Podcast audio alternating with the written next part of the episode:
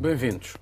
Era o Timateimas derradeiro, o teste crucial para Macron, a sua emblemática lei de alteração da idade da reforma, a passagem dos atuais 62 para os 64 anos. Ela foi aprovada, mas com custos significativos.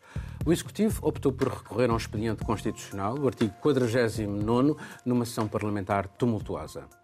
Esse artigo permite a aprovação de um texto sem votação, opção arriscada considerando a rejeição geral da proposta por uma maioria significativa de franceses. E sempre que é usado, a oposição pode desencadear uma moção de censura, o que já aconteceu. Esta opção do governo trouxe-lhe críticas ferozes de negação da democracia e acarreta riscos de aumentar os ressentimentos e a crispação social. Mas a verdade é que a França faz figura singular entre os seus pares europeus quanto à idade de partir para a reforma e o que é mais, dívida e déficit estão a entrar em terrenos preocupantes como acaba de referir o seu Tribunal de Contas.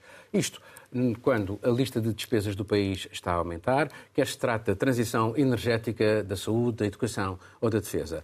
Marcelo, faz sentido aprovar uma lei desta forma quando a maioria do país está contra? Eu não sei se faz sentido. É uma grande aposta de Emmanuel Macron, é um, é um grande risco. Um, provavelmente tem as suas razões políticas, porque, porque é, uma, é, um, é um tema que sempre esteve nas suas duas campanhas eleitorais. E no primeiro mandato houve outros problemas, tivemos uma, uma pandemia a meio do mandato. Enfim, por isso é que a lei não seguiu nessa altura, ela também era confusa. Foi o Eduardo Philippe que a, que a propôs. Exatamente, era, era, era confusa, agora está mais. Uh, Uh, detalhada e, obviamente, levanta muitas, muito, muitos protestos porque estes temas sempre levantaram protestos. Nós, eh, nós, temos, eh, nós observamos para a França eh, um pouco como quem já passou por isto.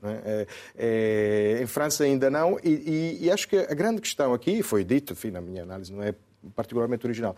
Mas a grande questão, pego nas tuas palavras, é, é essa, esse fazer figura entre os pares europeus, não é? Uma, ou seja, tornou-se uma espécie de imagens de marca. Uh, os franceses não se dobram, os franceses cantam a Marselhesa e, e, e, e, opõem-se. Um, nós não somos como os outros parceiros europeus que é uma, um posicionamento duro em termos de mesmo de posicionamento para os outros parceiros. Nós sabemos que o que aconteceu, por exemplo, em, em Portugal, tivemos todo esse, debate durante a Troika sobre o bom aluno. Não é? Nós somos bons alunos.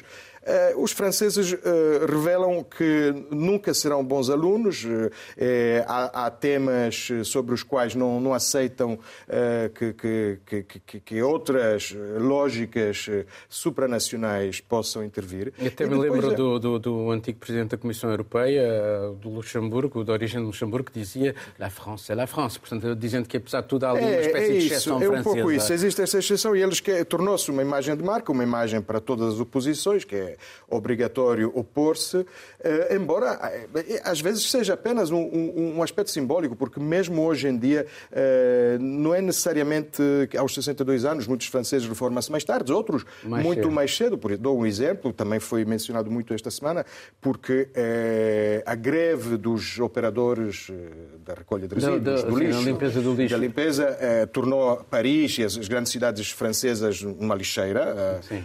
Eles reformam-se aos 57, passariam, acho que eu, para, para 59. 59 em 2030, ou seja, uma coisa, mesmo com um trabalho tão desgastante, é, para nós é, é obviamente observar... Mas deixa-me colocar-te esta questão, porque ela não é despiciente, é uma questão importante. A França paga agora juros de 3% cada vez que pede dinheiro emprestado. E o Governo fala é, ou se faz a reforma ou pode ser a falência do país. Mas Isto é quando, espera, uh, uh, não aprovando a reforma, o que eles dizem são mais 500 mil milhões de dívida suplementar. Já estão com uma dívida de uh, 111% do produto interno bruto e um déficit de 5%. Mas se, então volto à tua pergunta inicial. Se, se Emmanuel Macron decide correr este risco, é porque este risco existe. É um pouco como quando tentamos, e daqui a pouco vamos falar, interpretar as palavras de Christine Lagarde para perceber eh, o risco que corremos com estas crises bancárias. Ou seja, o risco existe. Esta imagem de marca dos franceses também se associa a uma outra coisa de que aqui também já falámos, que é o, tem vários nomes ingleses, o Big Quit, a Great Resignation, ou seja, uma ideia de rever o nosso relacionamento com o trabalho, como no trabalho, deixar de apostar todas as nossas vidas no trabalho e retirar-se, retirar-se mais cedo, trabalhar menos. Uh, isto é justo e eu acho que as sociedades têm que eh, eh dar, isso, isso oferecer obriga, alternativas, uh, uh, mas têm que ser sustentáveis é, do ponto de vista financeiro. Certo.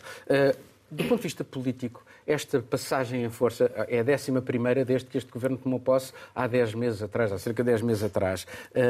Este, usar, este, este artigo, que só pode ser usado para, para áreas das finanças e de segurança social, não para outras áreas. Diz-me uma coisa, isto é, é pode-se interpretar de facto como, como diz a oposição, uma negação de democracia, um sinal de autoritarismo? Bem, isto acontece, este artigo 49.3 acontece numa altura após semanas uh, e semanas de protesto, após uma grande uh, oposição. Uh, o que se viu, falando em democracia, o que se vê dentro do Parlamento da Assembleia Nacional Francesa são cenas absolutamente extraordinárias, eh, em que a Primeira-Ministra está a falar sobre esta francês, lei. extraordinário. Uh, sim, a falar sobre esta lei, falar sobre esta lei uh, e os deputados começam a cantar uh, o hino nacional em que levaram placares para dentro do Parlamento a dizer não a, a, esta possibilidade da reforma. como o Marcelo disse, esta lei passou, passou não, foi passada pelo Parlamento sem voto por alguma razão. O Macron já veio a avisar que, se esta lei não passasse, o sistema em si das reformas poderia colapsar. Agora, o que nós olhamos para mas, mas, mas, provavelmente isto não é um sinal que eles geriram mal este processo, de, não, não conseguiram uh, sequer. Uh, uh, convencer uh, centrais sindicais claro. uh, e isto enfraquece, aliás, é isso, mais, mais, sim, aliás, mais contemporizadoras, um como a CFDT. Sinal, isto dá um grande sinal de fraqueza do governo da Primeira-Ministra e do governo, do governo de Emmanuel Macron, porque não tiveram a, capaci a capacidade de angariar uh, apoio uh, dentro do, do Parlamento e depois levanta questões sobre as reformas que vão tentar implementar no futuro e se vão conseguir ter apoio para aprovar essas reformas. Pelo que se viu, vai ser muito complicado. Agora, a pergunta se o governo uh, vai cair ou não vai cair, o que, que acontece a seguir ainda é um, é um bocado especulativo. Mas, mas, mas, mas uh, desculpa lá, uhum. ainda sobre esta, esta, esta questão. Isto não é um sinal em que uh, as forças políticas num, num, Parlamento como o francês atual, o atual, em que tu tens uma, uma bancada mais ao centro, uh, uh, o centro-direita está muito dividido e depois tens extremos. E, portanto, como é que se consegue criar consensos perante um, um, Parlamento de tal modo esfacelado? Acho que a resposta é fácil. A resposta é não se consegue. Não se consegue. Ou então não se faz consegue. como os alemães que mudam a lei eleitoral e que, segundo a nova lei eleitoral, o partido de Linke desaparecia mas, do Parlamento mas, e resolvia-se o é... problema. Porque querem, querem acabar com os mandatos diretos nos, nos círculos, nos círculos eh, de voto. Sim, a proposta está feita. E, sim. portanto, há sempre formas de fazê-lo com leis, leis mas eleitorais. A minha, a minha questão aqui, do ponto de vista democrático, e tendo estes, estes extremos, tendo esta fragmentação parlamentar, eu pergunto-me se é saudável para a democracia, se é saudável para o país implementar, passar uma lei sem voto, se isso depois não pode alimentar ainda mais extremos dentro do próprio Parlamento e nas então, ruas. E nas ruas. Antes de passar para o Miguel, quem é que ganha com isto? Quem é que ganha com isto? Neste momento, acho que não ganha, não ganha absolutamente ninguém, porque temos pessoas infelizes em todo o lado. Uh, obviamente que neste momento o que temos é um aproveitamento também da extrema-direita no Parlamento um, francês. Aí sim, se calhar há um aproveitamento, não é? Porque isto é uma arma muito fácil. É muito fácil apontar o dedo agora, por exemplo, vimos Marine Le Pen a pedir admissão, a pedir admissão e, e diz da Primeira-Ministra. que vota todas as moções de censura provavelmente, ah, e é isso que nós vamos ver nesta moção de censura, que vai ser provavelmente ah, votada ah, para a semana, não temos uma data exata quando é que vai ser. Em princípio, não passa, mas pode passar, pode ser uma grande surpresa. E aí, quem ganha, de novo, são os extremos. Miguel, uh, o que é que resta a Macron? Bem, eu acho, eu vou pegar na tua pergunta que fizeste a Catarina, quem ganha, eu acho que ganha Macron. Ganha Macron porque Uh, uh, tem 45 anos e vai ser dos últimos a reformar-se antes dos 50. Pronto. antes de ter 50 é anos já, já, está reformado.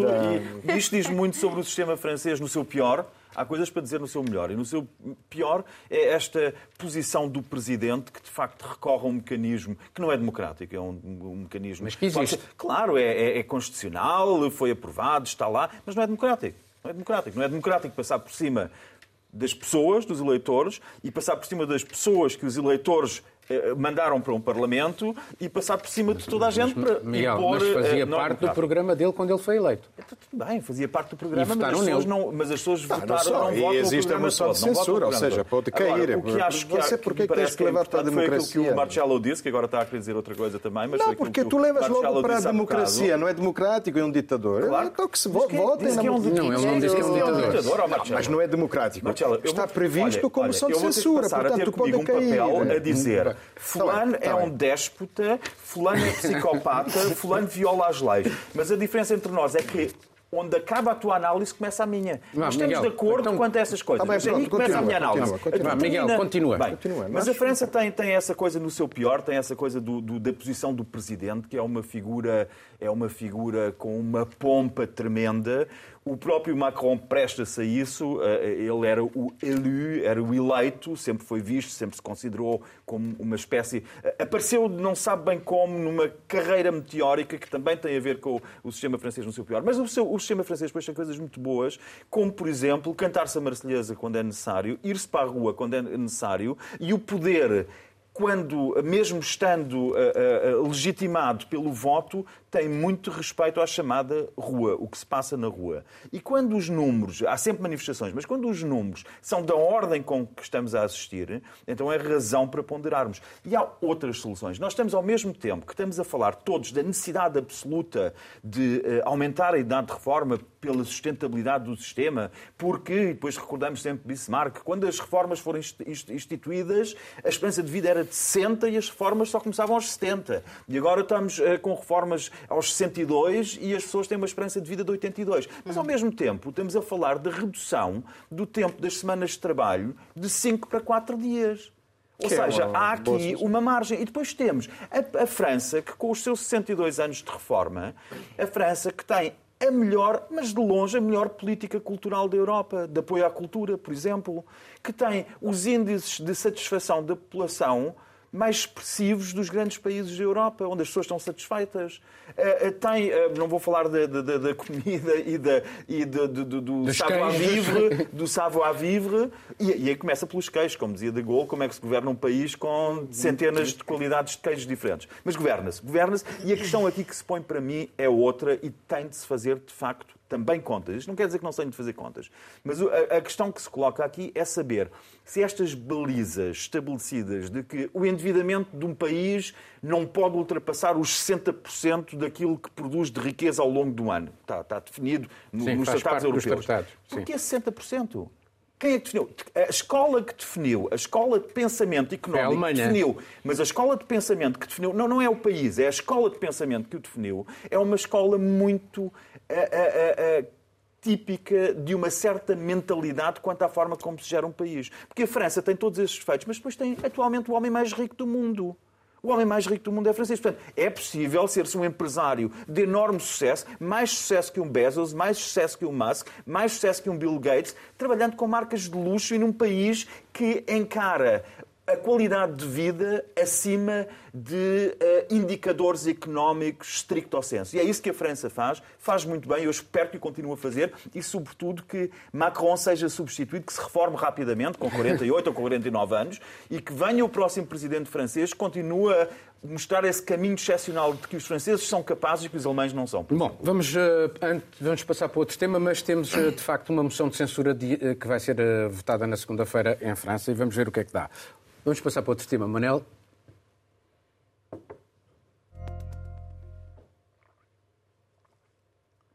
Americanos, australianos e britânicos aceleram a sua cooperação militar, encurtam o calendário para a concretização de uma frota de submarinos de propulsão nuclear para operar no Indo-Pacífico. O objetivo é conter a China, dissuadi-la de qualquer aventura militar, em particular a tomada de Taiwan pela força. Para os Estados Unidos, é a concretização da sua política com círculos de aliados em lógicas transnacionais. Quanto à China, ela marca pontos noutra geografia, conseguindo a reaproximação entre Irão e a Arábia Saudita após mais de sete anos de afastamento. E com muitas crises e conflitos pelo meio, Iémen, Líbano, Síria, Iraque. É um sinal mais da ascensão da China como ator geoestratégico numa região de onde os Estados Unidos têm estado a afastar para se concentrarem precisamente no Indo-Pacífico. O acordo entre Riad e Teherão é ainda um empecilho para Israel, que apostava no isolamento do Irão através de uma aproximação à Arábia Saudita, país que ainda não reconhece oficialmente o Estado israelita. A iniciativa expõe, mais uma vez, a grande diferença entre Moscou e Pequim, o primeiro a querer destruir o atual sistema internacional, o segundo a moldá-lo aos seus interesses, ocupando nele um lugar cada vez mais relevante e incontornável.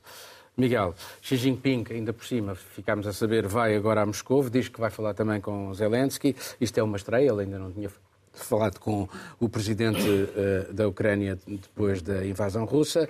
A China está a ganhar uh, uma batalha diplomática? Bem, a China pensa a muito longo prazo, não, tem de, não está sujeita aos ciclos eleitorais uh, de outros países, de países democráticos e de países que vivem em ciclos eleitorais. E o que eu penso que nós estamos a assistir não, não é só uma questão de olharmos para. A tua pergunta dirige-se ao papel da China, é importante, mas eu acho que eu prefiro olhar para aquilo a que estamos a assistir. Eu acho que se pode resumir em três frases, e depois passo logo a, a palavra ao Marcelo. E as frases são, por um lado, primeira, consolidam-se neste momento os blocos inimigos. É isso que estamos a assistir.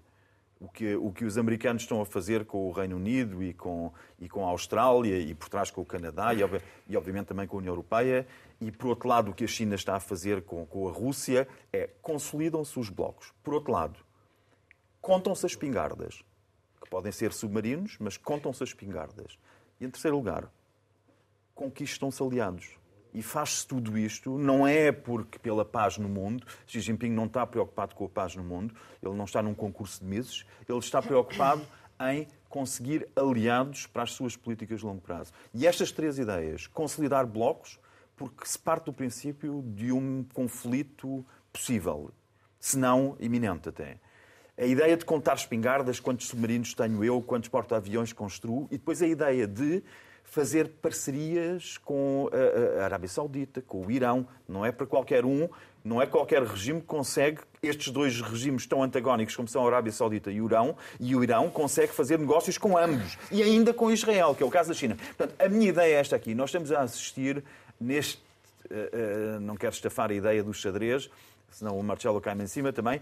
Eh, mas nesta, nesta, neste jogo de uma estratégia, estamos de facto a assistir a uma militarização muito acelerada com contagem de espingardas. Mas isto não achas que pode ser exatamente interpretado também de outra maneira, como um sinal de que a China está mais interessada em usar, uh, digamos, a diplomacia, o direito internacional? Eles falam na Carta das Nações Unidas, eles conseguiram uma aproximação, enfim, que era uh, temos um difícil. regime, Eu percebo a tua ideia. Temos um regime totalitário de um lado, tenho que dizer isto primeiro, totalitário, e temos do outro lado um regime democrático. Mas, infelizmente, a ideia que eu tenho e, e, e, a história das últimas décadas, eh, infelizmente, comprova-o, é que a China até poderá estar interessada nisso, mas os Estados Unidos não estão, não estão interessados. Os Estados Unidos são um, um, uma grande potência, a maior potência militar, sentem-se acossados, sentem a sua fragilidade, têm muita consciência dos seus pés de barro e estão a tentar ganhar momento e ganhar uma pujança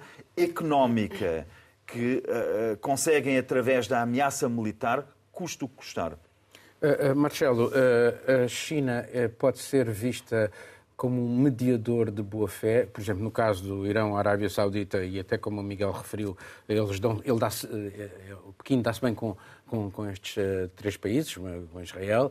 Uh, e aqui no caso da, da, da, Ucrânia, vamos ver o que é que vai acontecer na, na, na visita de Xi Jinping, mas aparentemente há de facto aqui uma vontade da China de pesar uh, mais fortemente na diplomacia internacional e isto dá-lhe um prestígio que ela nunca foi capaz de obter, até porque isto parecia um quintal de russos e norte-americanos. Sim, nunca teve e começa a ter agora. É, é a grande novidade, não? É? Esta, esta capacidade da China de ser um pivô internacional em, muitas form... em, muitos eh, tabuleiros eh, e por voltar ao xadrez. Um, e o acordo entre eh, Irão e Arábia, por exemplo, a Arábia Saudita é um, é, é um exemplo, embora hum, mesmo nesse, nesse, neste setor, a China tenha entrado depois, eh, os diálogos entre os países tinham começado no Iraque, tinham começado, enfim. Eh, Passaram por Oman também. Passaram, exatamente. Mas. Um, o que nós temos agora, bem, para já, e tu disseste, é, Mas se os, Estados, os, um os papel... Estados Unidos, militarmente, ainda são uma presença fortíssima na, na, no Médio Oriente, em termos de bases militares.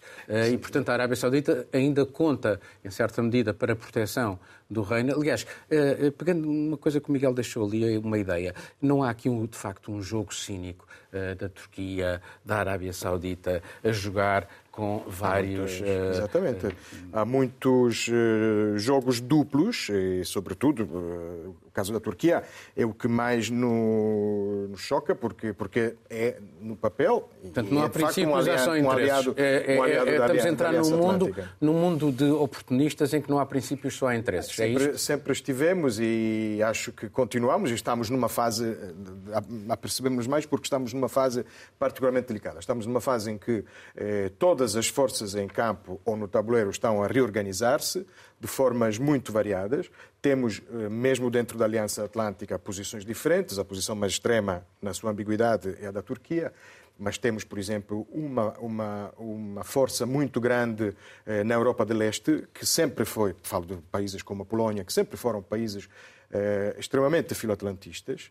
Eh, e nós vimos isto, por exemplo, na recente viagem de, de, Joe Biden a Kiev, depois voltou, esteve em Varsóvia, fez um discurso muito famoso. Eh, não passa por Bruxelas, não é? Eh, Sim. É, temos, Alemanha, nem França. Exatamente. É, nós, europeus ocidentais, temos que perguntar porquê, mas de facto cometemos muitos erros já que falamos de Macron, quero lembrar que Macron, numa entrevista na televisão francesa em outubro de 2022, há uma pergunta direta sobre a hipótese de armas nucleares táticas usadas pela Rússia na Ucrânia, respondeu que eh, não iria intervir, que é bom não falar sobre estas coisas, não responder, porque uma resposta eh, significa avancem, não é? Portanto, são enormes gafos. Nós temos a Polónia neste momento que compra uh, armamentos, mil tanques, aviões de combate à Coreia do Sul. Não tem, tem mais confiança num parceiro, um dos parceiros que estão a emergir nesta, nesta fase também como grande produtor de armas. E, e, e, portanto, temos toda, esta, toda uma situação em que há, de facto... Então, então, então, então, então, faz sentido que, de facto, haja pelo menos uma grande potência a tentar encontrar caminhos de paz, mesmo que seja uma ditadura. Oh, Paulo, mas tu, a... tu falaste no jogo cínico da Arábia Saudita e da Turquia. Eu acho que é verdade, é um jogo cínico, mas o que define o jogo internacional é que é um jogo cínico. Portanto, é um jogo de cínico de todas as partes. É da União Europeia quando Sim. paga a países para não deixar entrar refugiados na União Sim. Europeia. É dos Estados Unidos. O é jogo em si é cínico. Uh, é, Catarina, é uh, isto é um sinal mais de uma viragem geopolítica? Este, este, este, este, papel que a China está pode, a fazer? Pode ser visto assim. Aliás, nós vemos logo que este acordo entre o Irão e a Arábia Saudita é anunciado no dia em que Xi Jinping uh, consegue outra vez o seu terceiro termo como, como, como presidente. Uh, e está a acontecer também numa altura de grandes tensões entre os Estados Unidos e a China. E aqui, não é? Isto mostra novamente que a China, obviamente, não está uh, a, a, a, ser uma mediadora uh, pela paz em si, mas está a ser uma mediadora pelos seus próprios interesses. não só para mostrar competição, para mostrar o seu poder económico, mas também aqui uma tentativa uh, de mostrar o seu poder, também ele uh, diplomático, e também contribui uh, para, para esta narrativa em que os Estados Unidos está a perder poder. Mas também olhando para os problemas domésticos da China, não é? Também convém a Xi Jinping mostrar esta força, este poder internacional diplomático, olhando também para dentro de casa e para Vamos alguns ver, a China problemas precisa domésticos. de continuar uh, a promover o desenvolvimento de, da sua própria população e, portanto, precisa de um mundo mais estável e não de um mundo em, em, em conflito. Não há dúvida nenhuma disso. Porque a única coisa que eu estou a dizer é, acho que nós todos concordamos, é que é muito raro um país uh, com o poder da China e mesmo outros com menos poderes fazerem alguma coisa só e simplesmente porque querem uh, paz no mundo. Deixa-me só dar uma pequena nota sobre, que não falámos sobre isso, sobre o acordo uh, que foi feito entre a Austrália, o Reino Unido uh, e também os Estados Unidos, que é também aqui uma tentativa de mostrar à China nós ainda estamos aqui, nós ainda estamos aqui e queremos pressionarmos a vocês, principalmente na região do Indo-Pacífico. Mas algo que eu acho interessante é, estamos a falar aqui de submarinos, forçar os submarinos, em que provavelmente só chegam à Austrália em 2027. 2027. Eu, se fosse a China nesta situação, ria-me. Ria-me, porque daqui até 2027, já dizia um analista que eu ontem na CNN ou na BBC, até 2027 muita coisa pode acontecer. Exatamente. A China pode, até 2027, podemos estar aqui a falar, Mas por exemplo, negócio, de uma invasão. Do ponto de vista do... económico e de, de armas, já. olhamos para o relatório da CIPRI sobre os negócios Exatamente. de armas, que nos Estados Unidos aumentaram, a Rússia perdeu o negócio, para, claro. Sim. O Reino Unido mas, mas o é negócio começa hoje. É, sim, mas deixa-me dizer uma coisa. Deixa-me só acabar aqui uma coisa rapidamente, que é também olhar aqui neste, neste acordo, porque também mostra uma falta de dos países do Ocidente ou dos países aliados chegarem a um próprio consenso dentro dos próprios países, porque nós olhamos para o que aconteceu com França, em que a Austrália tem que cancelar à última hora um contrato com a França de compra de submarinos devido a este acordo. Portanto, aqui também mostra uma certa fragilidade é uma da parte do Ocidente. É uma rivalidade, é? sim, sim, negócios. Sim, Money rules. Money rules, exatamente. Bom, já, só, só, uma coisa, porque para a, China, para a China ter um papel mais importante aqui, precisa de falar mais com Zelensky, porque Macron falou com, com Putin, a China Vamos ainda, ver o que é que vai acontecer para a semana, ainda não falou desde a invasão. será um assunto que iremos abordar no programa da próxima semana. Manuel Tomás, vamos passar para outro tema. A queda de um banco nos Estados Unidos, o Silicon Valley, lançou o espectro de uma nova crise financeira nas declarações dos líderes políticos em ambos os lados do Atlântico ou os milhares de milhões de dólares anunciados para limitar o impacto dessa falência no sistema financeiro acalmaram os mercados. Mais a mais, porque a instabilidade chegou também ao Credit Suisse, instituição já fragilizada por uma série de escândalos e a necessitar de uma grande reestruturação. A tempestade nas bolsas levou o Banco Nacional Suíço a garantir a liquidez do seu banco comercial, caso venha a ser necessário. A origem deste risco sistémico encontra-se na inflação associada à guerra na Ucrânia, com os bancos centrais a aumentarem as suas taxas de referência. O BCE acaba de o fazer mais uma vez, apesar deste clima incerto, aumentando-as em mais 0,5%. Assim, os depósitos tornam-se mais rentáveis, o crédito reduz, o dinheiro passa a circular menos. Mas certos bancos comerciais ressentem-se. Foi o que aconteceu com o Banco Americano. O receio é o de que esse Banco Americano possa ser o primeiro de uma longa série, como aconteceu em 2008. Nessa altura, os bancos centrais tiveram de estabilizar o mercado interbancário porque nenhuma instituição financeira confiava nas outras. Ninguém emprestava dinheiro a ninguém. Ora bem, Catarina, Olha, eu acho que. Isto acalmou um pouco, aparentemente. Acalmou, acalmou um bocadinho, mas de qualquer forma, aliás, nós quando vemos líderes mundiais, como por exemplo o Presidente dos Estados Unidos, Joe Biden, a fazer uma declaração, a dizer às pessoas para não entrarem em pânico e que o dinheiro delas vai estar nas contas bancárias, eh, se calhar é, é, é razão para alguma uh, preocupação.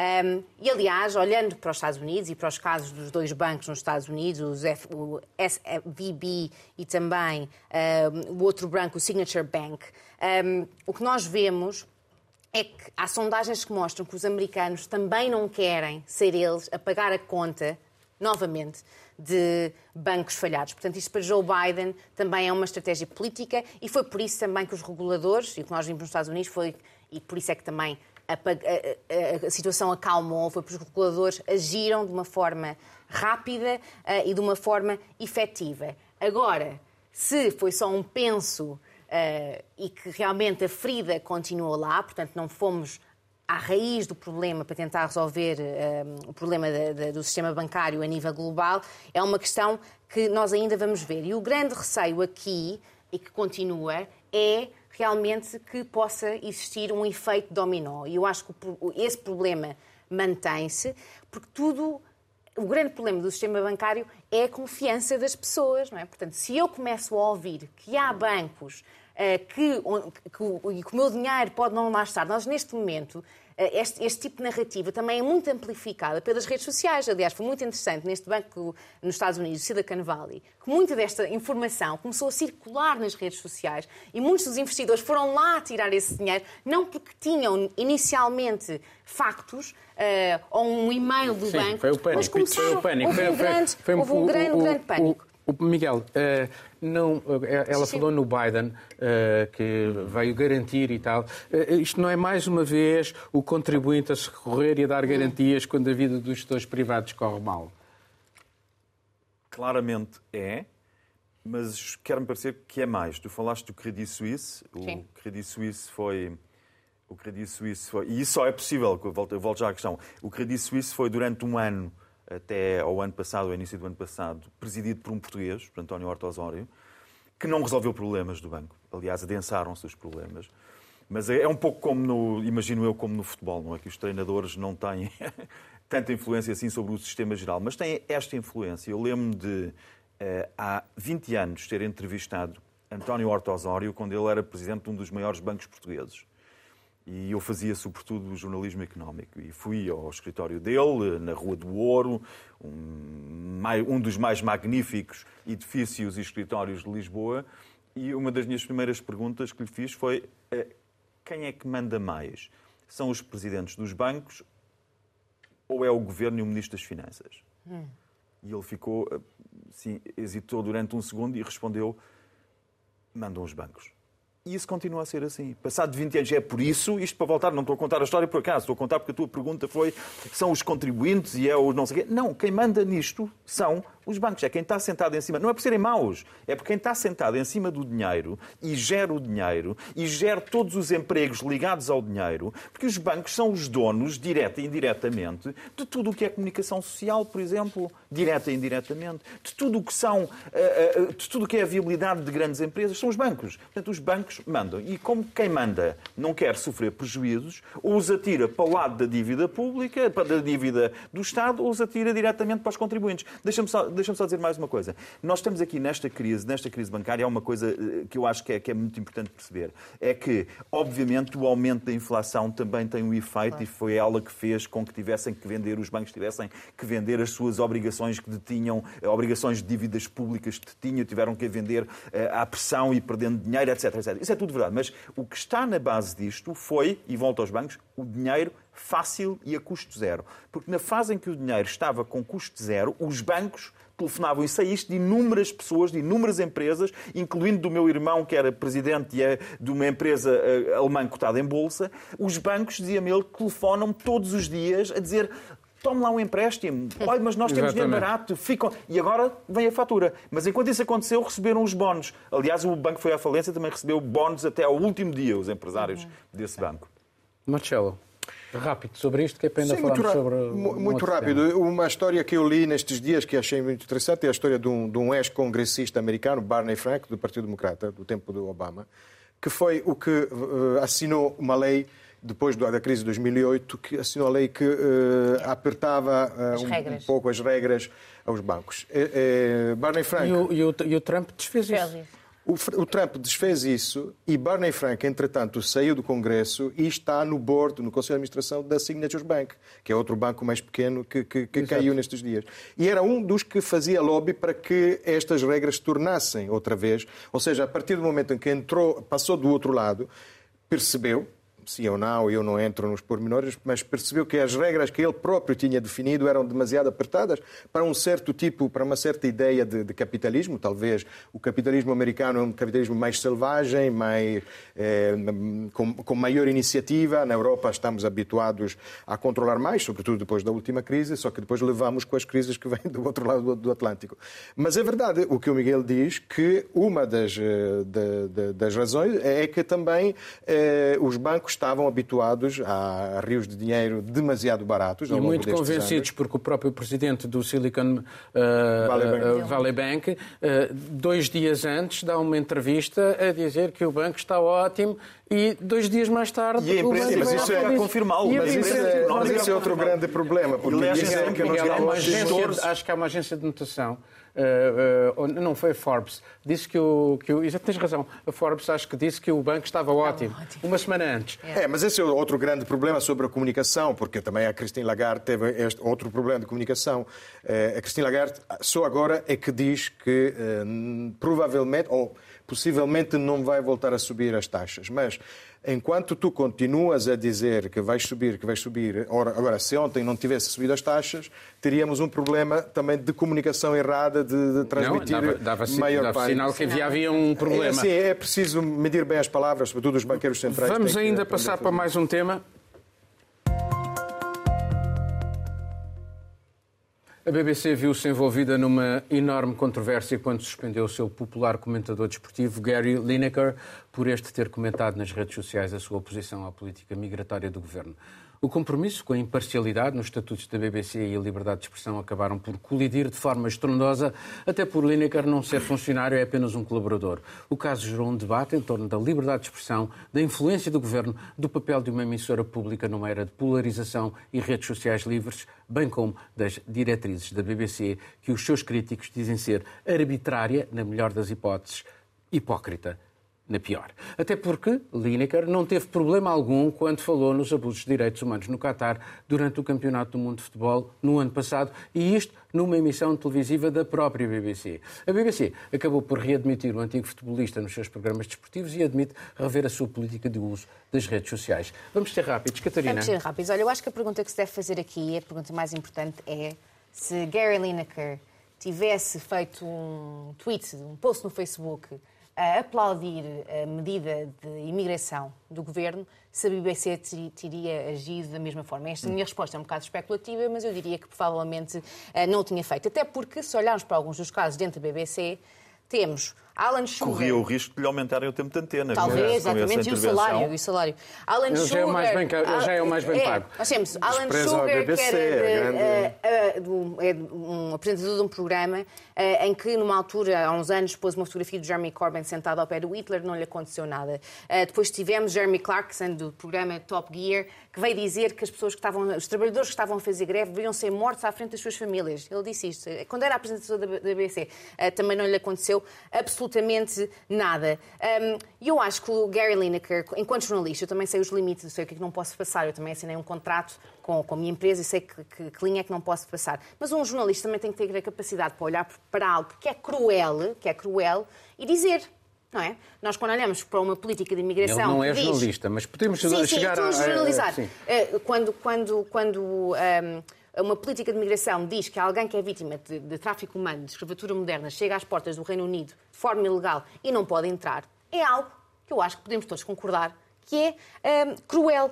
Um, olhando especificamente aqui para, para o Gary Lineker, claro que ele não é, não é, ele não é correspondente chefe de política da BBC, é um comentador de futebol, uh, eu percebo isso, mas se calhar podíamos até ter ficado contentes com o comentador de futebol não está simplesmente a mandar bitites sobre 11 uh, homens atrás de uma bola, uh, ou mulheres atrás de uma bola, mas está a falar sobre assuntos de direitos humanos, que é importante. Portanto, aqui eu acho que ele saiu, foi, foi, foi positivo ele ter feito este comentário, espero que faça mais. Uh, Miguel, estas diretrizes uh, da, da, BBC, parece que os jornalistas são uh, uma entidade amorfa, não têm opinião política, não votam, como alguns, acho, dizem que não votam, como se não tivessem opinião. E, portanto, não achas que há de facto aqui uma, uma hipocrisia? Porque a questão, para mim, essencial é que um jornalista tem que fazer bem o seu trabalho, seja quem for, um, um gestor de um banco tem que fazer bem o seu trabalho. E se o fizer bem, o que importa é a opinião uh, política. Bem, a boa notícia é que ninguém foi escortejado, nem despachado em malas, nem uh, assassinado.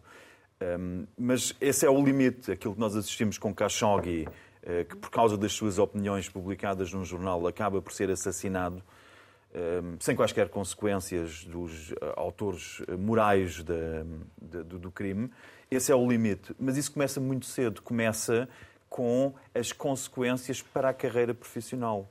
Quando alguém se dá ao uh, luxo de ser fiel aos seus princípios, às suas convicções e que expressa, se vai contra os poderes instalados, sejam eles quais forem, e no caso das televisões uh, uh, como a BBC, como as televisões em que o governo tem uma influência não direta, mas mais que tem mais impacto, é muito arriscado fazer. Se os jornalistas sabem isso, regra geral não o fazem, é pena que tenham que ser os eh, o, tenha que ser um moderador de um programa desportivo a fazê-lo. É um bom exemplo a seguir para seguir. Uh, Marcelo, vamos ser rápidos para não, vocês. Não, muito rápido. Eu acho que, para já digo que eu concordo com a opinião do Lineker, só não concordo com esse pormenor de comparar aos nazis, pela mesma razão por, pela qual há pouco. Pela, sim, mas é isto um filósofo famoso, Leo Strauss, chamou isto reductio ad Hitlerum. Ou seja, todo, todo, todos, são todos iguais a Hitler. Não é bem assim. Mas tirando isto, eu concordo, mas acho que a Catarina é, é, centrou bem é, o, o, o, tema, o cerne da questão, que é, é o cerne da questão, que é exatamente este. Se nós, o problema no, no, nas redes sociais é que quando concordamos, estamos a favor da liberdade. Quando não concordamos, uhum. tornamos-nos todos grandes censores. Um, agora, eh, neste caso, acho que foi uma grande vitória, uma grande vitória da é também pela, pelo tipo de solidariedade que ele recebeu no, no, colegas, pelos colegas até. que até se recusaram a ocupar.